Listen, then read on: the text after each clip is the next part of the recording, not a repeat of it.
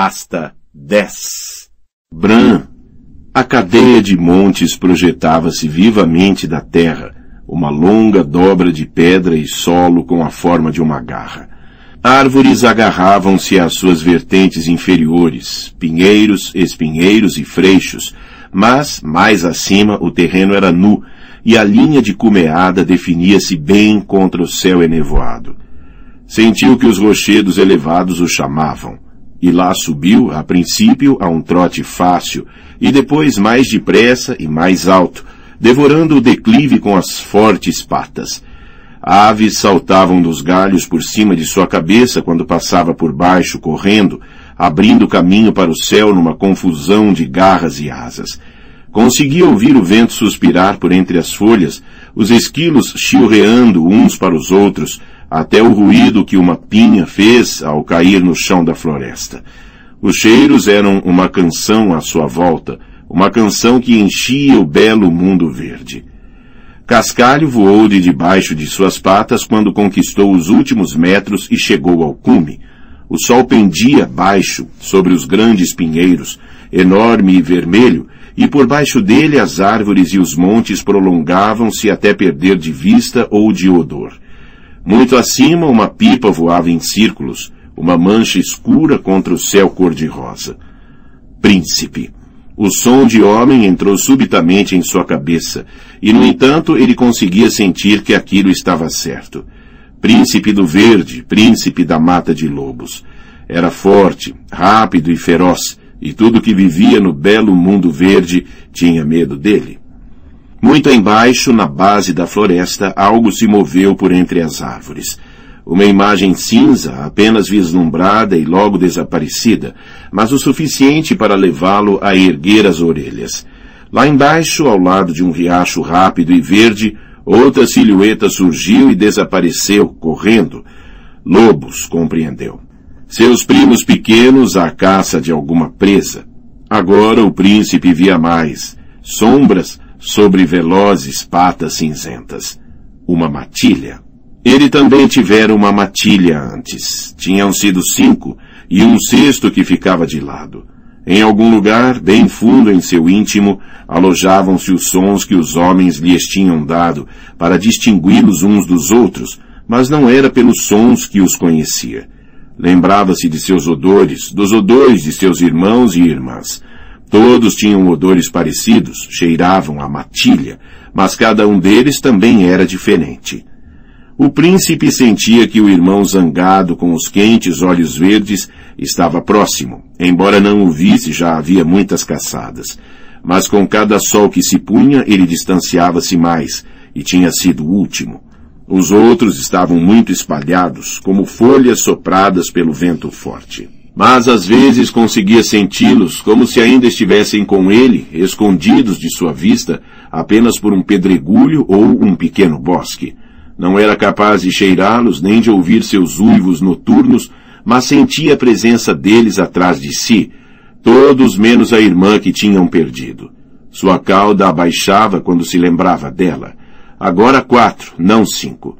Quatro e mais um, o branco que não tem voz. Aquela floresta pertencia a eles, as vertentes nevadas e os montes pedregosos, os grandes pinheiros verdes e carvalhos de folhas douradas, os impetuosos riachos e lagos azuis emoldurados por dedos de gelo branco. Mas a irmã tinha abandonado as regiões selvagens para caminhar nos salões da rocha de homem, onde outros caçadores governavam, e uma vez dentro desses salões era difícil encontrar o caminho de volta. O príncipe lobo lembrava-se. O vento mudou subitamente. Viado, e medo, e sangue.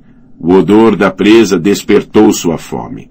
O príncipe voltou a farejar o ar, virando-se, e então partiu, saltando ao longo da cumeada com a boca entreaberta. A outra vertente da serra era mais inclinada do que aquela por onde tinha subido, mas correu com segurança sobre pedras, raízes e folhas em putrefação, pela encosta abaixo e através das árvores, devorando o terreno em longas passadas. O cheiro o atraía cada vez mais depressa. A corça estava no chão e morria quando chegou até ela, cercada por oito de seus primos menores e cinza. As cabeças da matilha tinham começado a se alimentar, primeiro o macho e depois a sua fêmea, rasgando em turnos a carne da barriga vermelha da presa. Os outros esperavam pacientemente, todos menos a cauda da matilha, que vagueava num círculo cuidadoso, a alguns passos dos restantes, com a própria cauda entre as pernas. Seria o último animal a comer e comeria o que quer que os irmãos lhe deixassem. O príncipe estava contra o vento e os lobos não o detectaram até saltar para cima de um tronco caído a seis passos do local onde se alimentavam. A cauda foi a primeira a vê-lo, soltou um ganido de dar dó e escapuliu para longe. Os irmãos da matilha viraram-se ao ouvir o ruído e mostraram os dentes rosnando, todos menos os cabeças macho e fêmea. O lobo gigante respondeu aos rosnidos com um grave rugido de aviso e lhes mostrou os dentes. Era maior do que os primos, com duas vezes o tamanho da magra cauda e vez e meia o dos dois líderes da matilha. Saltou para o meio deles e três fugiram, fundindo-se com o arvoredo. Outro atacou-o, mordendo. Enfrentou diretamente o ataque, abocanhou a perna do lobo e atirou-o para o lado, ganindo e cocheando. E então restava apenas a cabeça a enfrentar, o grande macho cinza com o focinho ensanguentado, recém-saído de dentro da macia barriga da presa. Havia também pelos brancos em seu focinho que o identificava como um lobo velho, mas quando sua boca se abriu, uma saliva vermelha escorreu de seus dentes. Ele não tem medo, pensou o príncipe. Não tem mais medo do que eu. Seria uma boa luta. Atiraram-se um contra o outro. Lutaram longamente, rolando juntos sobre raízes, pedras, folhas caídas e as entranhas espalhadas da presa, rasgando o pelo um do outro com dentes e garras, separando-se, rodeando-se e voltando a saltar para a luta. O príncipe era maior e muito mais forte, mas o primo tinha uma matilha. A fêmea caminhava por perto em volta deles, farejando e rosnando, e interpunha-se sempre que seu companheiro se afastava com um novo ferimento. De tempos em tempos, os outros lobos também intervinham, mordendo uma perna ou uma orelha, quando o príncipe estava virado para o outro lado. Um deles irritou-o tanto que se virou numa fúria negra e rasgou a garganta do atacante. Depois disso, os outros mantiveram-se à distância. E na hora em que a última luz se filtrava através de ramos verdes e dourados, o lobo velho deitou-se cansado na terra e rolou para expor a garganta e a barriga. Era a submissão. O príncipe farejou-o e lambeu o sangue do pelo e da carne rasgada. Quando o lobo velho soltou um suave ganido, o lobo gigante afastou-se. Tinha agora muita fome e a presa era sua. Odor! O súbito som fez com que parasse e rosnasse. Os lobos olharam-no com olhos verdes e amarelos, brilhando com a última luz do dia. Nenhum deles tinha ouvido aquilo. Era um estranho vento que soprava apenas em seus ouvidos. Enterrou os dentes na barriga da corça e rasgou um pedaço de carne. Odor! Odor! Não, pensou.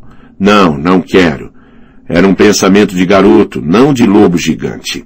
A floresta escureceu ao seu redor até só restarem as sombras das árvores e os clarões dos olhos dos primos. E através deles e atrás desses olhos, viu o rosto sorridente de um homem grande e uma adega de pedra, cujas paredes estavam manchadas de salitre. O rico e quente sabor do sangue desvaneceu-se em sua boca. Não, não, não! Quero comer, quero comer, quero... Odor! Odor, Odor, Odor, cantarolou Odor enquanto o sacudia suavemente pelos ombros, de um lado para o outro, de um lado para o outro. Estava tentando ser gentil, tentava sempre, mas Odor tinha dois metros e dez de altura e era mais forte do que pensava, e suas enormes mãos faziam os dentes de Bran tremer. Não! gritou zangado. Odor, largue-me! Estou aqui! Estou aqui! Odor parou, parecendo desconcertado. Odor? A floresta e os lobos tinham desaparecido.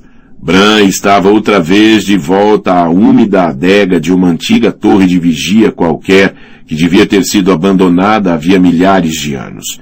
Agora não era bem uma torre. As pedras caídas estavam mesmo tão cobertas de musgo e era que quase não se viam até se estar bem em cima delas. Bran tinha chamado o lugar de Torre Arruinada, mas fora Meera quem encontrara a descida para a adega. Esteve longe tempo demais. Jojen Reed tinha 13 anos, era só quatro mais velho do que Bran. Jojen também não era muito maior do que ele, não mais do que cinco centímetros, ou talvez seis, mas tinha uma maneira solene de falar que fazia com que parecesse mais velho e mais sábio do que realmente era. Em Winterfell, a velha ama o chamara de pequeno avô. Bran franziu a testa para ele. Queria comer. Meera voltará em breve com o jantar. Estou farto de rãs. Meera era uma papa rãs do gargalo, por isso Bran supunha que não podia realmente culpá-la por apanhar tantas rãs, mesmo assim. Queria comer a corça. Por um momento recordou o seu gosto, o sangue e a carne rica e crua, e sua boca encheu-se de água. Ganhei a luta pela presa. Ganhei. Marcou as árvores? Bran corou. Jogem andava sempre lhe dizendo para fazer coisas quando abria o terceiro olho e colocava a pele de verão. Arranhar a casca de uma árvore ou pegar um coelho e trazê-lo na boca, ainda inteiro, e empurrar algumas pedras para formar uma fila. Coisas estúpidas. Esqueci, disse. Você esquece sempre. Era verdade. Ele pretendia fazer as coisas que Jogem pedia, mas assim que era lobo, elas nunca pareciam importantes. Havia sempre coisas para ver e cheirar, um mundo verde inteiro onde caçar. E podia correr. Não havia nada melhor do que correr, exceto correr atrás de uma presa. Eu era um príncipe, Jogem, disse ele ao garoto mais velho. Era o príncipe da floresta. Você é um príncipe, lembrou-lhe Jogem com suavidade. Lembra-se disso, não é verdade? Diga-me quem é. Você sabe.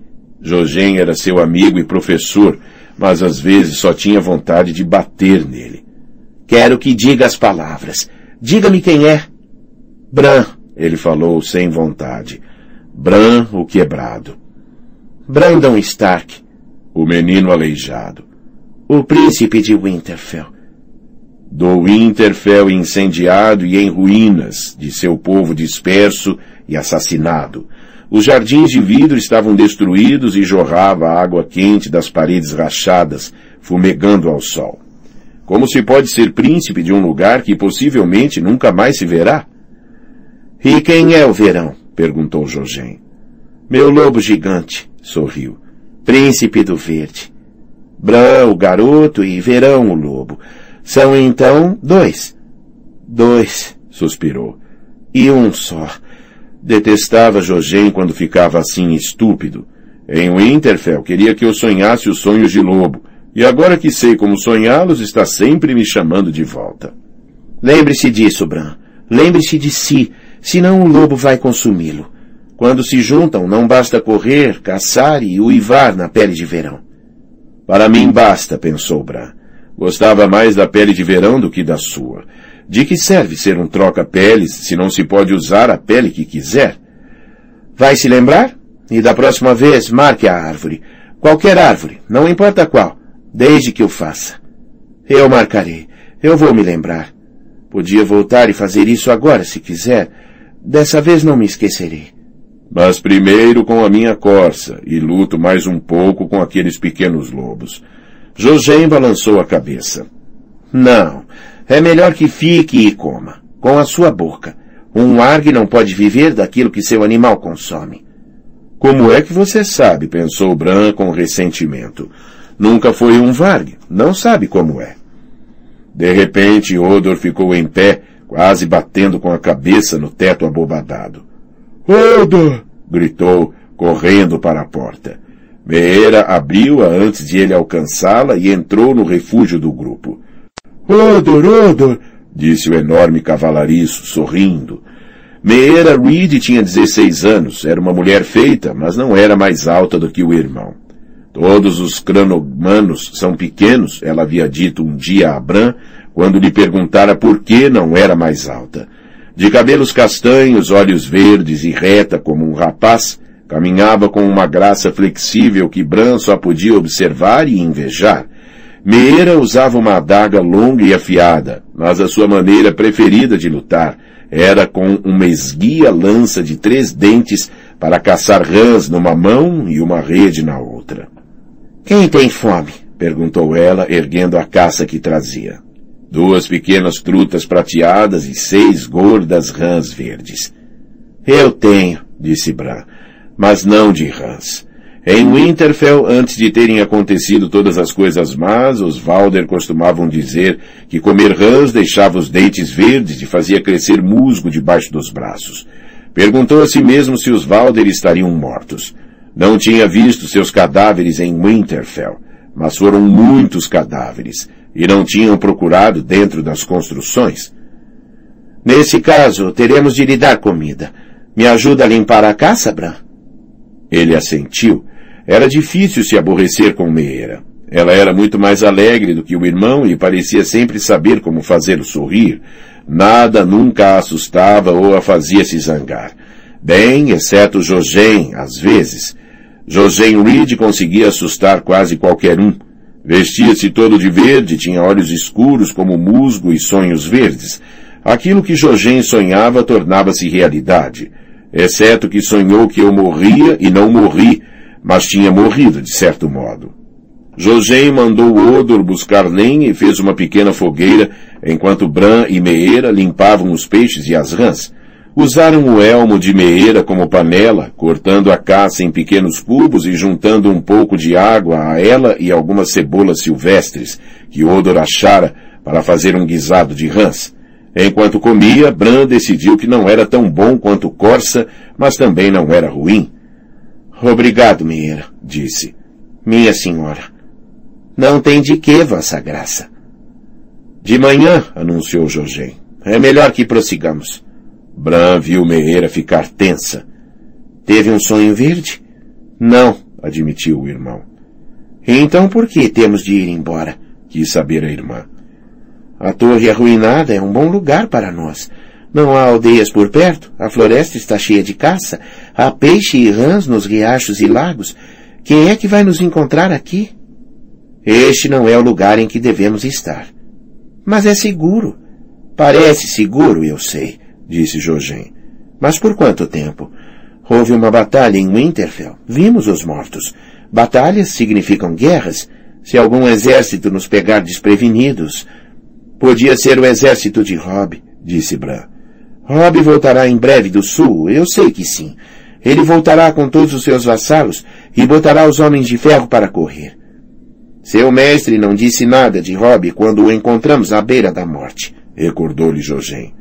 Homens de ferro na costa pedregosa, ele disse, e a leste o bastardo de Bolton. Fosso Cailin e Bosque Profundo caíram. O herdeiro de Serwyn morreu, tal como o castelão de praça de Torren. Guerra por todo lado, disse ele. Cada homem contra o vizinho. Já fizemos esse caminho antes, disse a irmã. Você quer seguir na direção da muralha e de seu corvo de três olhos. Isso está muito certo, mas a muralha fica muito longe. e Bran não tem outras pernas que não sejam as de Odor. Se estivéssemos a cavalo... Se fôssemos águias, poderíamos voar, disse Jogem em tom cortante. Mas não temos asas, assim como não temos cavalos. Há cavalos que podemos obter, disse Meira. Até mesmo nas profundezas da mata de lobos há lenhadores, caseiros, caçadores. Alguns devem ter cavalos. E se tiverem, vamos roubá-los? Hum, somos ladrões? A última coisa de que precisamos é de homens nos perseguindo. Poderíamos comprá-los, disse ela. Negociar por eles. Olhe para nós, Meira. Um rapaz aleijado com um lobo gigante um gigante simplório e dois cronogmanos a mil léguas do gargalo. Seremos reconhecidos, e a notícia vai se espalhar. Enquanto Bran permanecer morto, estará a salvo. Vivo transforma-se numa presa para todos os que o querem morto de verdade e para sempre. Jogem dirigiu-se à fogueira para avivar as brasas com um graveto. Em algum ponto ao norte, o corvo de três olhos nos espera. Bran precisa de um professor mais sábio do que eu. Como, Jogem? perguntou a irmã. Como? A pé, respondeu ele. Um passo de cada vez. A estrada de água cinzenta até Winterfell nunca mais acabava, e nós estávamos montados. Você quer que percorramos um caminho mais longo a pé, sem sequer sabermos onde termina? Para lá da muralha, você diz. Não estive lá, assim como você, mas sei que para lá da muralha é um lugar grande, Jogem. Há muitos corvos com três olhos ou só há um? Como é que o encontramos? Ele talvez nos encontre. Antes que Meira pudesse pensar em uma resposta, ouviram o som. O uivo distante de um lobo ecoando na noite. Verão? perguntou Jogem, escutando. Não. Bran conhecia a voz de seu lobo gigante. Tem certeza? perguntou o pequeno avô. Absoluta. Naquele dia, Verão tinha se afastado muito e não voltaria antes da alvorada. Jogem talvez sonhe verde, mas não distingue um lobo de um lobo gigante. Perguntou a si mesmo por que motivo todos escutavam tanto Jogem. Não era um príncipe como Bran, nem era grande e forte como Odor, nem tão bom caçador quanto Meera, e no entanto, de algum modo, era sempre Jogem quem lhes dizia o que fazer. Deveríamos roubar cavalos, como Meera quer, disse Bran, e ir até o Zumber, lá em cima, na última lareira refletiu por um momento. Ou podíamos roubar um barco e descer o Faca Branca até a cidade de Porto Branco. É aquele gordo do Lord Manderly que governa lá. Ele foi amigável na festa das colheitas. Queria construir navios. Talvez tenha construído alguns, e poderíamos navegar até Correr Rio e trazer Rob para casa com todo o seu exército. Então não importaria quem soubesse que eu estou vivo. Rob não deixaria que alguém nos fizesse mal. Odo, exclamou Odor. Odor, Odor. Mas ele foi o único que gostou do plano de Bran. Meera limitou-se a sorrir para ele e Jogem franziu a testa. Nunca escutavam o que ele queria, apesar de Bran ser um Stark e, além disso, um príncipe, e os Reed do Gargalo serem vassalos dos Stark. Odor, disse Odor se balançando. Odor, odor, odor, odor, odor. Às vezes gostava de fazer aquilo, dizer o seu nome de diversas maneiras, uma vez e outra e outra. Outras vezes ficava tão calado que dava para esquecer que ele estava ali. Com Odor nunca se sabia. Odor, Odor, Odor! gritou. Ele não vai parar, compreendeu Bran. Odor, disse. Por que não vai até lá fora treinar com a espada? O cavalariço tinha se esquecido de sua espada, mas agora se lembrara. Odor! exclamou. Foi buscar a arma. Tinham três espadas mortuárias que trouxeram das criptas de Winterfell quando Bran e o irmão Rickon se esconderam dos Homens de Ferro de Theon Greyjoy. Bran ficou com a espada do tio Brandon. Meera com aquela que encontrara sobre os joelhos do avô, Lord Rickard. A lâmina de Odor era muito mais velha, um enorme e pesado pedaço de ferro, embotado por séculos de negligência e cheio de pontos de ferrugem. Podia passar horas e horas a brandi-la. Perto das pedras tombadas havia uma árvore apodrecida que ele tinha quase desfeito em pedaços. Mesmo depois de o gigante sair, conseguiam ouvi-lo através das paredes, berrando Odor, enquanto lançava estocadas e dava pancadas em sua árvore. Felizmente a mata de lobos era enorme e não era provável que houvesse alguém por perto para ouvir. Jogem, o que você quis dizer com aquilo do professor? perguntou Bran. Meu professor é você. Sei que não cheguei a marcar a árvore, mas marco da próxima vez. Meu terceiro olho está aberto, como você queria. E está tão escancarado que temo que possa cair através dele e viver o resto de seus dias como um lobo na floresta. Não cairei, prometo. O garoto promete. O lobo vai se lembrar? Corre com o verão, caça com ele, mata com ele, mas se curva mais à vontade dele do que ele se curva à sua. Eu só me esqueço, protestou Bran. Só tenho nove anos. Serei melhor quando for mais velho. Nem mesmo Florian, o Bobo, e o príncipe Aemon, o Cavaleiro do Dragão, eram grandes guerreiros quando tinham nove anos. Isso é verdade, disse Jogem. E seria uma coisa sensata a dizer se os dias ainda fossem mais longos, mas não são. É uma criança de verão, eu sei. Diga-me o lema da casa Stark. O inverno está chegando. Bastava dizê-lo para que Bran sentisse frio. Jogem acenou solenemente com a cabeça. Sonhei com um lobo alado, preso à terra por correntes de pedra, e fui a Winterfell para libertá-lo. Já não tem as correntes, mas ainda não voa. E então me ensina você. Bran ainda temia o corvo de três olhos, que às vezes assombrava seus sonhos, bicando sem parar a pele entre os seus olhos e dizendo-lhe para voar. É um vidente verde. Não, disse Jogem. Sou só um garoto com sonhos. Os videntes verdes eram mais do que isso. Eram também margs, assim como você, e os maiores de todos podiam usar a pele de qualquer animal que voasse, nadasse ou caminhasse, e eram também capazes de olhar através dos olhos dos represeiros e de ver a verdade que está por trás do mundo. Os deuses concedem muitos dons, Bran. Minha irmã é uma caçadora. Foi-lhe dada a capacidade de correr com rapidez e de ficar tão imóvel que parece ter desaparecido. Tem ouvidos e olhos aguçados. Oh, uma mão firme com a rede e a lança. Sabe respirar lama e voar entre as árvores. Eu não seria mais capaz de fazer essas coisas do que você. A mim os deuses deram os sonhos verdes, e a você... Você poderia ser mais do que eu, Bran. É o lobo alado, e não há como dizer quão longe ou alto poderia voar, se tivesse alguém que lhe ensinasse. Como eu poderia ajudá-lo a dominar um dom que não compreendo? No gargalo recordamos os primeiros homens e os filhos da floresta, que eram seus amigos. Mas tanto foi esquecido e houve tanto que nunca soubemos. Meera pegou a mão de Bran. Se ficarmos aqui, sem incomodar ninguém, ficará a salvo até que a guerra termine. Mas não aprenderá, exceto o que meu irmão pode lhe ensinar. E você ouviu o que ele disse. Se deixarmos este lugar para procurar refúgio na última lareira ou para lá da muralha, arriscamos-nos a ser capturados.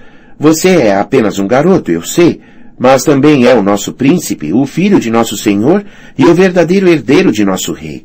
Juramos lealdade a você em nome da terra e da água, do bronze e do ferro, do gelo e do fogo. O risco é seu, Bran, tal como o dom. A escolha também deve ser sua, creio eu. Somos seus servos e estamos às suas ordens. Ela sorriu. Pelo menos nisso. Quer dizer, disse Bran, que vão fazer o que eu disser? Mesmo? Sim, meu príncipe, respondeu a garota. Portanto, reflita bem. Bran tentou pensar em todos os detalhes como o pai poderia ter feito. Os tios do grande John, Otter, terror das rameiras, e Mors, papa corvos, eram homens violentos, mas achava que se mostrariam leais. E os Castark, eles também. O pai dizia sempre que Calhold era um castelo forte. Estaríamos a salvo com os Umber ou os Castark. Ou podiam ir para sul até o gordo Lord Manderly. Em Winterfell ele riu muito e nunca pareceu olhar para Bran com piedade demais como faziam os outros senhores.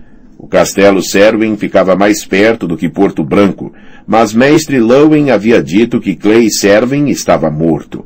Os Amber, os Castark e os Manderly também podem estar mortos, compreendeu. Tal como ele ficaria se fosse pego pelos Homens de Ferro ou pelo bastardo de Bolton. Se ficassem ali, escondidos por baixo da torre arruinada, ninguém os encontraria. Permaneceria vivo e aleijado. Bran percebeu que estava chorando. Bebê imbecil, pensou consigo mesmo. Fosse para onde fosse, para Calrod, para Porto Branco ou para a Atalaia da Água Cinzenta, seria um aleijado quando lá chegasse. Fechou as mãos em punho. Quero voar, disse-lhes. Por favor, levem-me ao corvo.